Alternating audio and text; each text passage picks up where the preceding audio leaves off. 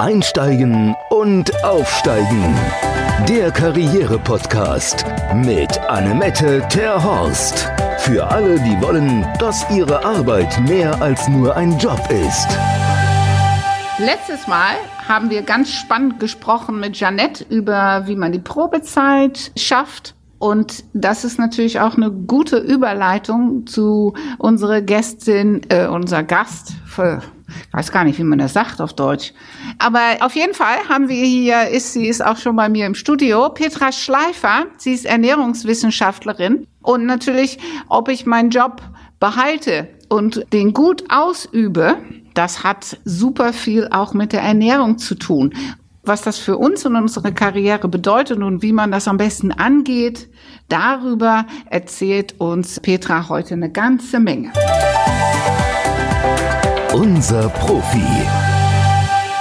Ja, hallo, mein Name ist Petra Schleifer. Ich bin Ernährungswissenschaftlerin und Heilpraktikerin von belly und mind.de und ich bringe Menschen bei, wie man ein entspanntes Verhältnis zu sich und zu seiner Ernährung bekommt. Denn vielleicht kennt ihr das auch, dass man dieses Thema Diät, ich müsste jetzt abnehmen, ich müsste noch joggen gehen und diese ganzen Ansprüche, die man so an sich hat, was man alles so tun müsste, um gesund zu bleiben oder dass man denkt, man müsse äh, dadurch oder würde dadurch gesund bleiben dass das einem eine ganze Menge Energie rauben kann. Energie, die man vielleicht in den Job legen kann oder einfach auch, dass man sich mit schlechter Ernährung runterzieht, mit einem schlechten Selbstbild runterzieht und sich einfach nicht gut konzentrieren kann, weil man vielleicht so unzufrieden mit sich selbst ist. Wir hatten ja uns vorhin schon mal unterhalten und da hatten wir gesprochen über die Vorurteile, die es da so gibt man denkt ja, oder von den Studien und so ist ja der, der, der Gedanke, dass wenn man dick ist, dann ist man auch gleich faul und unfähig und so weiter. Da bin ich mal gespannt, was du zu diesem Vorurteil sagst. Stimmt das? Also es gibt tatsächlich eine Studie von der Barmer Ersatzkasse, wo herausgekommen ist, dass Menschen denken, dass dicke Menschen faul sind, undiszipliniert sind und tatsächlich auch unsympathisch sind. Und ich arbeite nun schon seit sehr, sehr vielen Jahren mit Menschen, die sich für zu dick halten oder tatsächlich auch übergewichtig sind. Für mich ist eins ganz klar, also wenn die eins nicht sind, dann in der Regel faul, sondern ich stelle ganz oft fest, dass gerade übergewichtige Frauen alle anderen an die erste Stelle setzen. Ihre Kinder, ihren Haushalt, ihre Karriere, ja, und sich selbst immer hinten anstellen. Und dann kommen sie abends total erschossen nach Hause und das Einzige, was für sie dann noch bleibt, ist eine Tüte Chips und eine Tafel Schokolade. Und das ist natürlich weder für die Gesundheit noch für die Figur besonders förderlich. Aber es ist eben oft so eine Bewältigungsstrategie, mit Stress umzugehen. Und jetzt machst du so eine Trennung zwischen Männern und Frauen. Ist das bei Männern nicht der Fall so rum? Doch, ich glaube, von der Verhaltensweise ist es sogar relativ ähnlich, aber die Männer stört es noch nicht, wobei die Männer ordentlich aufholen. Also es gibt auch bei Essstörungen und bei Männern, die unzufrieden mit ihrer Figur sind, immer mehr, die jetzt nachwachsen. Also das, was bei den Mädchen eine Magersucht ist, ist bei den Jungs mittlerweile so eine Pumper-Sportsucht und ja, auch die Männer werden von der Industrie mittlerweile erfasst und sind eine interessante Zielgruppe für den Diätenmarkt. Ja, und deswegen redet man denen jetzt auch ein paar mehr Dinge ein, dass sie nicht gut genug aussehen, äh, dass man mit ihnen viel Geld verdient. Wann ist man denn ähm, zu dick eigentlich? Oder wann ist man noch okay? Ich kenne das ja auch vom, vom Leben lang Diäten schon. Dann hat man ja so BNI oder irgendwie sowas. Wie ist denn das jetzt genau? Also das ist der Body Mass Index, von dem du sprichst. Und dieser Body Mass Index wird aus der Größe und dem Gewicht berechnet. Und der ist ehrlich gesagt äh, ziemlich für die Büchs, weil das ist eigentlich ein Wert, den eine Krankenkasse irgendwann mal definiert hat. Und zwar hat man festgestellt, dass Menschen mit einem bestimmten BMI besonders wenig Krankenkassenkosten verursacht haben. Wenn man sich aber heute sowas wie unterschiedliche Körperschemata anguckt, anguckt, ob Menschen Muskeln haben, ob sie Sport treiben, also diese ganzen individuellen Geschichten werden beim BMI überhaupt nicht berücksichtigt und deswegen ist das ein sehr fraglicher Wert. Ob jemand zu dick ist oder zu dünn ist, an einem Wert festzumachen, ist tatsächlich in meiner Wahrnehmung zumindest überhaupt nicht sinnvoll. Denn es geht ja letztendlich darum, ob Menschen gesund sind. Und es gibt halt eine Menge Studien, die ganz klar zeigen, dass Menschen dick sein können, und auch super gesund sein können. Also jemand, der sich gut ernährt, der viel Sport macht oder ausreichend Sport macht, kann tatsächlich auch ein bisschen moppelig sein. Also nicht jeder, der sportlich ist und sich gut ernährt, muss aussehen wie Barbie und Ken. Okay, ist das denn jetzt ein Plädoyer dafür, meine Waage über Bord zu werfen?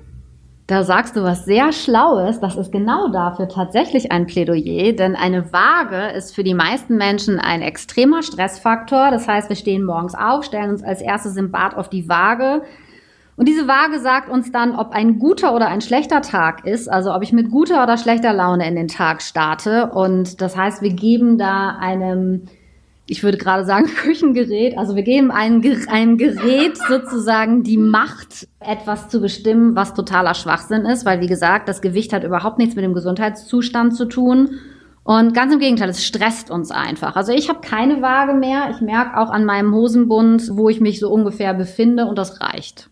Okay, naja, ich habe ja auch schon vor Jahren meine Waage entsorgt, aber, aber letzte Woche, als ich, als ich ins Büro gefahren bin, da waren die junge Moderatorinnen im Radio, hatten eine große Diskussion über, was die Waage heute denen alles erzählt hat. Und da habe ich auch gedacht, oh, weg mit dem Ding. Gut, okay. Was natürlich für die Zuhörer ganz wichtig ist, ist, du hattest ja gesprochen auch von ähm, gesunder Ernährung, die uns nicht nur ein schickes Aussehen äh, beschert, aber die kann unsere Karriere auch helfen. Vielleicht erzählst du uns da ein bisschen mehr drüber. Also wenn wir uns jetzt Ernährung wirklich mal als Treibstoff angucken, wie das Benzin bei einem Auto, dann ist es natürlich einfach so, dass wir gewisse Dinge brauchen, um gesund zu sein, um leistungsfähig zu sein, um uns gut zu fühlen. Und dazu gehören, wie viele Menschen nicht wissen, vor allen Dingen gesunde Fette. Ja, also Fette zum Beispiel sind extrem wichtig für die Hirnfunktion, für unser Blut, dass unser Blutkreislauf vernünftig funktioniert, auch für unser Herz. Und das heißt also tatsächlich, unser Gehirn können wir extrem dadurch unterstützen, indem wir gesunde Fette essen, wie zum Beispiel Avocado oder auch eine Walnuss. Sieht ja schon aus wie ein kleines Gehirn, wenn man sie aus der Schale holt. Und das ist zum Beispiel etwas, wo man, wenn man merkt, dass man gestresst ist, wirklich ein paar gesunde, gute Fette essen kann. Die muss man nicht in Form von Snickers zu sich nehmen, also nicht unbedingt mit Süßigkeiten, sondern wirklich in Form eben von hochwertigen Ölen, von Avocado, von Nüssen. Und ja, dann zum Beispiel sowas wie Kokosfett zu benutzen, anstatt irgendwelche hochverarbeiteten Industriefette. Ich will da jetzt keine Markennamen sagen, aber die meisten wissen wahrscheinlich, wovon ich rede. Also so natürlich wie möglich einfach auch zu leben. Und natürlich auch so wenig Industrie oder industriell verarbeitete Produkte wie möglich zu essen, damit wir auch wissen, was wir essen und eben auch wissen, dass, das, dass wir uns damit nicht schaden. Denn man muss ehrlich sagen, ich komme ursprünglich aus der Lebensmittelindustrie und da werden schon eine ganze Menge Sachen verarbeitet, die man eigentlich in seinem Körper nicht haben will und die eben auch nicht leistungsfähig machen. Okay, und wenn ich jetzt mir den Tag so überlege, ne? es gibt ja Menschen, die haben eine Kantine, da gibt es welche, die haben gar keine Zeit für Mittagspause. Erstmal fangen wir mal mit dem Frühstück an. Ist es notwendig mit dem Frühstück? Und wenn ja, wie sieht denn dann ein gutes Frühstück aus? Also ja, ein Frühstück sollte man essen, wenn man es nicht wirklich runter zwingen muss. Also ein Mensch soll sich nicht zwingen zu essen, aber es ist schon auf jeden Fall gut, morgens aufzustehen und erstmal etwas zu essen. Ich persönlich esse zum Beispiel Haferbrei. Das klingt für einige vielleicht ein bisschen eklig. Ich finde es ziemlich lecker. Also wirklich Haferflocken in Wasser oder eben auch in irgendeiner Pflanzenmilch gekocht mit frischem Obst dazu und gerösteten Nüssen. Hält super lange satt. Ich persönlich, wie gesagt, finde es total lecker. Es gibt aber auch eine ganze Menge Müsli-Rezepte, wo man sich selber Müsli herstellen kann, das super lecker ist und auch aus eben hochwertigem Vollgetreide ist. Aber man kann natürlich auch sich Eier braten mit Gemüse, je nachdem, ob man eher der süße oder der herzhafte Typ ist. Man sollte einfach darauf achten, dass man ein bisschen Fett, hochwertiges Eiweiß und komplexe Kohlenhydrate zu sich nimmt. Und komplexe Kohlenhydrate sind eben die, die ganz langsam abgebaut werden, so wie Haferflocken, Dinkelvollkorn, ja, Gemüse, Süßkartoffel, alles, was einfach lange vorhält. Also das Nutella-Toast ist nicht so toll. Es macht schnell wieder Hunger. okay. Du sagst es mit, mit, mit äh, pflanzlicher Milch. Was ist denn mit Milch? Mit, mit Milch, so wie wir sie klassisch kennen, mit der Kuhmilch? Also es gibt eine ganze Menge Menschen, die vertragen das ganz gut. Es gibt aber auch viele Menschen, die wissen gar nicht, dass sie es eigentlich nicht so gut vertragen. Die kriegen davon Bauchgrummeln und letztendlich ist Milch natürlich eigentlich ein Nahrungsmittel für kleine Kälbchen oder kleine Ziegen oder kleine Schafe und nicht für Menschen. Und es gibt eigentlich sonst kein Säugetier, was die Milch eines anderen trinkt. Man kann da sehr viel ethisch, moralisch, ne? wir haben jetzt vegane Ernährung und sowas alles auch, was sehr im Trend ist. Also ich persönlich halte einfach Milch für kein so besonders gesundes Lebensmittel. Ich würde das in sehr geringen Mengen zu mir nehmen, bin aber als Kind auch mit literweise Milch verfolgt worden, weil es ja angeblich so gut für das Kalzium ist. Ist es übrigens gar nicht, ist gar nicht gut bioverfügbar für den Körper. Oh, was ist denn gut für die Knochen? Also für die Knochen ist tatsächlich auch Gemüse gut. Also Kalzium zum Beispiel ist tatsächlich auch in Gemüse ganz viel vorhanden, ist in Nüssen vorhanden, ist in Vollkorngetreide vorhanden. Also eigentlich müssen wir uns über die Kalziumversorgung gar keine Gedanken machen, weil wir, wenn wir einigermaßen ausgewogen essen, ausreichend Kalzium zu uns nehmen. Was ist denn jetzt hier mit den anderen Sachen? Weil äh, zum Beispiel, ich habe mir hab letztens mal gelesen, dass wir eigentlich alle Vitamin äh, D zu uns nehmen müssten. Und ihr kennt das ja alle, das ist dieses Lebertran von früher, ne? Müssen wir das jetzt alle wieder schlucken? Abgesehen davon, dass Lebertran jetzt wirklich nicht lecker ist, gibt es natürlich eine Menge Vitamin D-Präparate. Aber Vitamin D ist eigentlich etwas, was der Körper selber herstellen kann, wenn wir ausreichend Sonnenlicht genießen. Das heißt, man sagt ungefähr 20 Minuten pro Tag, dass man ein bisschen vom Oberkörper und die Arme frei macht, sich in die Sonne setzt. Dann hätte man ausreichend oder würde der Körper ausreichend Vitamin D bilden. In den Wintermonaten macht es tatsächlich Sinn, das zuzusetzen, aber das ist relativ einfach, dass man einfach zum Arzt geht, das Blut untersuchen lässt und dann einfach seinen Vitamin D-Haushalt bestimmen lässt und dann sieht man, ob man ja etwas hinzufügen sollte oder ob es ausreicht. Aber Vitamin D ist tatsächlich ein sehr wichtiges Vitamin, was hormonähnliche Wirkung auch im Körper hat. Also das macht schon eine ganze Menge, wenn wir da einen Mangel haben. Okay, wenn wir jetzt wieder zurückgehen zu unserem Büroalltag. Ne? Wir haben heute mal aufs Nutella-Brötchen verzichtet und äh, dann ist natürlich der erste Gang zu der Kaffeemaschine.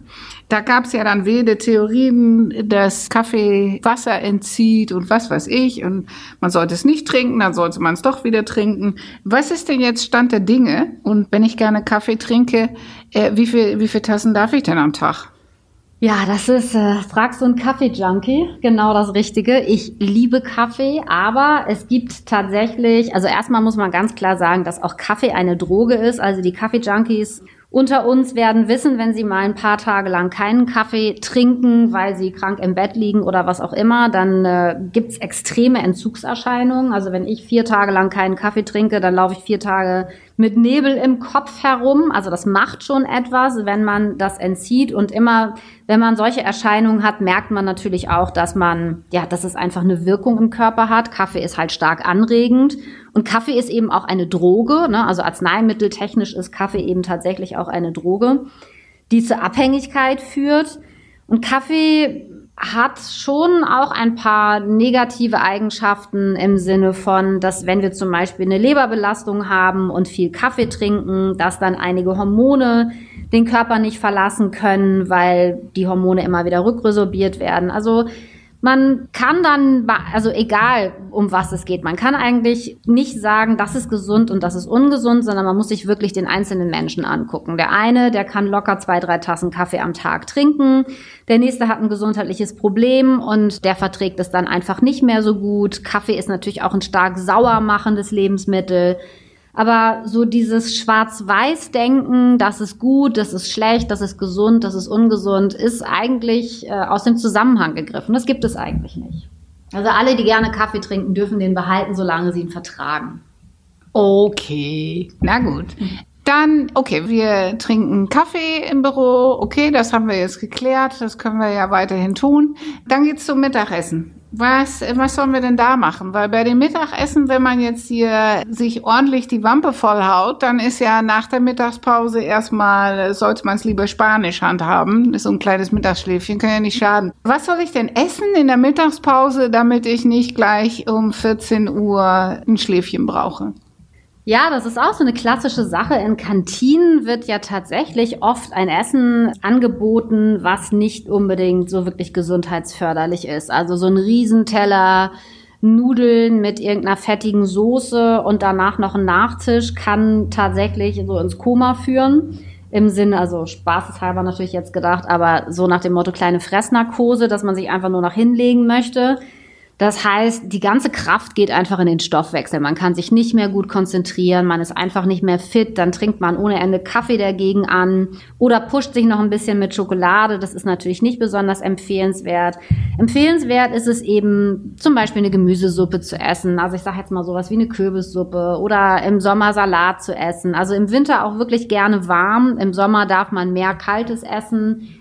Aber zu versuchen, einfach den Stoffwechsel nicht zu stark zu belasten. Ich persönlich würde auch da immer sagen, immer gut drei Komponenten, also ein bisschen Fisch oder ein bisschen Fleisch, komplexe Kohlenhydrate und vor allen Dingen ganz viel Gemüse. Also man kann eins sagen, mit einer Sache kann man wirklich so gut wie nichts falsch machen und das ist eben wirklich Gemüse, das belastet nicht. Man muss eben danach keine Fressnarkose, hat viele Vitamine, Spurenelemente, sekundäre Pflanzeninhaltsstoffe zu sich genommen und ja, hat sich einfach gut versorgt. Okay, wir haben uns jetzt zurückgehalten. Es gab leider dann heute keine Nudeln mit Bolognese-Soße. Na gut, okay. Einigermaßen läuft's jetzt. Und jetzt haben wir diesen Nachmittag Flaute, so 16 Uhr. Und um ehrlich zu sein, mh, mm, da tut's die Banane nicht immer so. Ne? Man sagt ja Banane als, als äh, Ersatz für ein Stück Schokolade Sollen wir dann um 16 Uhr, um dieses, um dieses Leistungstief zu überwinden, zu irgendwas greifen? Oder sollen wir Eisen sein und durchhalten, bis der Arbeitstag vorbei ist? Also ich persönlich bin kein Fan von sich zusammenreißen, weil ich immer glaube, dass was man in die eine Richtung biegt, das fliegt dann in die andere zurück, wie so ein Bogen, den man spannt. Und wenn man tatsächlich der Meinung ist, man braucht dieses Stück Schokolade oder seinen Keks zum Kaffee, dann soll man den genießen. Wichtig ist eben, dass man wirklich die Dinge, die man zu sich nimmt, genießt und nicht ein schlechtes Gewissen hat, weil dann macht es eigentlich auch gar keinen Spaß mehr. Wenn man sich aber eigentlich mal anguckt, was so ein Nachmittagstief ist, dann ist es oft schlechte Luft im Büro, man ist überarbeitet, man bräuchte eigentlich mal eine Pause. Das, was glaube ich schlauer wäre, wäre sich fünf Minuten zu nehmen, das Fenster zu öffnen, vielleicht sich wirklich über das Handy oder wie auch immer eine kleine Meditation anzuhören und runterzufahren, tief zu atmen und dann wird man merken, dass man relativ schnell wieder fit ist, auch ohne Kaffee und auch ohne irgendwas Süßes. Also ich glaube, man kann sich eben stofflich pushen, wie gesagt, mit Kaffee oder Schokolade, aber man kann sich auch einfach mit mehr Sauerstoff versorgen. Das ist auf jeden Fall der gesündere Weg und der Kalorien reduzierte. Ah, du meinst Rauchen ohne Zigarette. Genau. Sehr gut, sehr gut. Dann haben wir geraucht ohne Zigarette und sind wieder ready to roll. Dann habe ich mir erzählen lassen, wenn ich jetzt mein Abendbrot oder abends warm, bloß kein Salat. Was hat das denn mit der Theorie auf sich, dass man abends keinen Salat mehr essen sollte? Also das ist eine Theorie aus der traditionellen chinesischen Medizin, dass eben rohe Sachen lange im Darm liegen und da so vor sich hingären und häufig die Menschen auch vom Schlaf abhalten und auch gerne mal so ein bisschen zu Pupse führen. Es ist tatsächlich für den Körper oft leichter, gekochte Dinge zu essen. Das heißt aber natürlich nicht, dass wir jetzt gar keine Rohkost oder sowas essen sollten. Aber so wie wir das in Deutschland machen mit diesem klassischen Armbrot, also Brot mit Wurst und Schinken und ordentlich Margarine aufs Brot, das ist nicht die gesündeste Alternative. Also besser wäre es schon, wie gesagt, auch da zum Beispiel nochmal was leichtes gekochtes, eine Suppe, irgendwie sowas in dieser Form zu sich zu nehmen. Ich persönlich bin ein großer Fan davon, Sachen vorzubereiten. Also sowas wie Süßkartoffeln in Alufolie einzupacken, eine Stunde in den Ofen zu legen, davon dann gleich ein bisschen mehr, dass ich die im Kühlschrank so ein bisschen horten kann. Dann kann ich mir die einfach abends aufschneiden wie eine Backkartoffel und kann da irgendwas reinschmeißen, was ich gut finde. Ob jetzt ein bisschen Räucherfisch und ein bisschen Tomate, Gurke, wo wir natürlich wieder so ein bisschen was Rohes haben. Aber einfach, wo ich ein wirklich ausgewogenes, gutes Abendessen habe, ohne dass ich mich dann abends nochmal hinstellen muss und stundenlang kochen muss. Da bin ich ausgesprochener Fan von. Und was ist denn mit dem Feierabendbier oder dem Wein? Wie viel darf ich dann davon abends zu mir nehmen? Ich glaube, das größte Problem ist immer die Frage, wie viel darf ich? Ja, also wenn ich mir überlege, dass ich, also ich persönlich zumindest schlaf nach dem zweiten Glas Wein tatsächlich schon nicht mehr so gut und habe am nächsten Morgen schon einen leichten Hänger im Sinne von, oh, muss ich jetzt wirklich schon aufstehen? Deswegen schöner wäre es ja eigentlich, sich zu fragen, womit man sich etwas Gutes tut und wann es aufhört, sich etwas Gutes zu tun. Also wenn ich mal ein Glas Wein trinke oder ein Bier trinke, ist es natürlich kein Problem. Wenn ich das wirklich brauche, um irgendwo in die Entspannung zu kommen, also mich so ein bisschen Druck betanke, ob jetzt mit Schokolade oder Wein oder Bier oder Spaghetti Bolognese, ist eigentlich relativ egal. Das Essen sollte einfach nicht irgendwo als Beruhigungsmittel oder Schmerzmittel eingesetzt werden und das natürlich genauso wenig wie Alkohol. Und ich glaube, dass es immer ganz wichtig ist, Menschen nicht zu viele Regeln zu geben, sondern Menschen mehr dahingehend zu bringen, dass sie selber für sich merken, was gut für sie ist und was nicht gut für sie ist. Ich bin ein ausgesprochener Fan vom intuitiven Essen und das ist aber gar nicht so einfach, weil wir so viel Diätmentalität und Diätregeln gelernt haben, dass die Menschen sich selber häufig nicht mehr vertrauen. Und ich glaube, das ist der allergrößte Fehler an der Geschichte, dass wir dem eigenen Körper weniger vertrauen als den News in irgendeiner Frauenzeitung. Ja, das ist ja, das ist ein guter Punkt. Viele Menschen, die vertrauen sich grundsätzlich nicht mehr, die vertrauen auch nicht mal auf ihre Fähigkeiten. Wir arbeiten ja immer mit Menschen, die sich beruflich verändern müssen und durch diese negative Erfahrung, die sie oft über viele Jahre in ihren, an ihren Arbeitsplatz auch gesammelt haben, ist das auch dieses Thema Vertrauen. Was kann ich eigentlich? Das ist oft an vielen Stellen nicht mehr vorhanden. Und ich denke mal, oder ich glaube, dass diese beiden Sachen Hand in Hand gehen. Dass, wenn das im Job man nicht auf sich selber vertraut, dass man dann grundsätzlich auch an andere Stelle nicht mehr äh, so auf sich vertraut. Würdest du das auch so sehen, Petra? Das hast du sehr schön auf den Punkt gebracht. Genauso ist das. Und äh, wenn du dir überlegst, dass wir als Babys auf die Welt kommen und wenn wir gestillt werden, dann jede Frau, die mal ein Kind gestillt hat, ich zwar nicht, aber ich glaube, wir können uns das auch alle vorstellen. Ja, wenn man ein Kind an die Brust legt, dann trinkt es, wenn es Hunger hat und es hört auf, wenn es keinen Hunger mehr hat. Und wenn man ein Kind zwingen will zu trinken, obwohl es keinen Hunger mehr hat, wird es einfach die Brust nicht nehmen. Und wenn wir es aber, obwohl es noch Hunger hat, von der Brust abzupfen, dann wird es halt schreien wie am Spieß. Und das heißt, wir Menschen kommen wirklich als intuitive Esser auf die Welt. Wir wissen ganz genau, unser Körper spürt ganz genau, wie viel wir brauchen, was wir brauchen. Ja, eigentlich können wir das. Und bis dann irgendwann ja, vielleicht sehr engagierte Mamis kommen, die sagen, mein Kind muss aber einen halben Liter Milch am Tag trinken, auch wenn es das vielleicht eigentlich nicht verträgt. Ja, und diese ganzen Weisheiten, die man uns leider so mitgibt und die wir, wie gesagt, in irgendwelchen Zeitungen lesen oder die auch teilweise von Ärzten unters Volk gegeben werden, wo man sagen muss, das, was man vor 50 Jahren den Müttern erzählt hat, ist ja heute komplett auf den Kopf gestellt. Also das verändert sich auch mit regelmäßigen Abständen. Und deswegen, ich persönlich glaube, dass der Mensch ein Bauchgefühl hat und dass er da auch wirklich gut drauf vertrauen kann. Und wir wissen heute ja auch, es gibt ja, vielleicht kennst du das, Darm mit Charme, ein ja. Bestseller von ja. der Julia Enders und mhm. Da weiß man, dass wir zum Beispiel ein richtiges Gehirn im Bauch haben. Ja, also wir haben nicht nur ein Bauchgefühl, wir haben tatsächlich auch ein Bauchgehirn. Und ich glaube, dass es gut ist, wenn wir dem einfach wieder lernen zu vertrauen, so wie du das sagst, mit den eigenen Fähigkeiten im Job. So haben wir eben auch die Fähigkeiten, intuitiv zu essen. Die verlieren wir, wenn wir ständig auf Diät sind und die verlieren wir allerdings auch, wenn wir uns ständig mit hochindustriell verarbeiteten Lebensmitteln vollhauen. Denn da sind eine ganze Menge Stoffe drin, die unseren Körper einfach wirklich auch verwirren und ja auch so Rezeptoren blockieren und das ist kein schönes Spiel. Ja, hatte ich gestern. Äh, vielen Dank, Petra. Das erinnert mich, gestern äh, habe ich so einen witzigen Cartoon gesehen. Da ist ein Ehepaar, was auf der Straße läuft und die treffen sich mit jemand anders. Und dann sagt äh, die Frau, die sagt zu wahrscheinlich ihren Bekannten, sagt sie, ja, mein Mann ist Veganer. Sagt die Frau, oh, dafür spricht er aber gut Deutsch. so viel dazu. Ja, vielen Dank, Petra, für deine Wissensvermittlung sozusagen, für deine Einblicke in den perfekten Essenstag. Ich bin ja ganz beruhigt, dass ich weiterhin Kaffee trinken darf und ein Stück Schokolade dazu. Wer jetzt noch mehr Informationen von Petra haben möchte, oder wer sich mal eine Beratungsstunde bei Petra holen möchte. Petra ist zu erreichen unter www.bellyandmind.com www.hamburg.de und da gibt es auch ein Online-Angebot für Menschen, die eben nicht in Hamburg wohnen. Und da geht es eben hauptsächlich darum, wirklich wieder Frieden mit sich und seinem Essen zu finden. Also aus dieser Diätdenke auszusteigen und nicht Barbie werden zu müssen, um wieder an sich selbst glauben zu können. Sehr gut. Vielen, vielen Dank, Petra. Ich danke dir.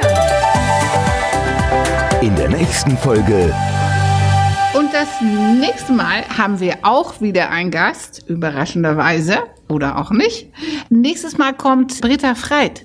Ich freue mich total, dass sie nochmal sich bereit erklärt hat, um zu uns zu kommen. Sie ist ja Expertin auch für die Stimme und darüber reden wir in unsere nächste Folge. Britta, vielleicht kannst du schon mal einen kleinen Ausblick darauf geben? Ja, hallo, ich freue mich, dass ich nächstes Mal nochmal da bin. Da geht es nämlich ums Telefonieren, denn das ist ja die Kontaktmöglichkeit, bei der wir nur unsere Stimme haben, um uns zu präsentieren. Und das ist mein Fachgebiet. Einsteigen und aufsteigen. Der Karriere-Podcast mit Annemette Terhorst. Für alle, die wollen, dass ihre Arbeit mehr als nur ein Job ist.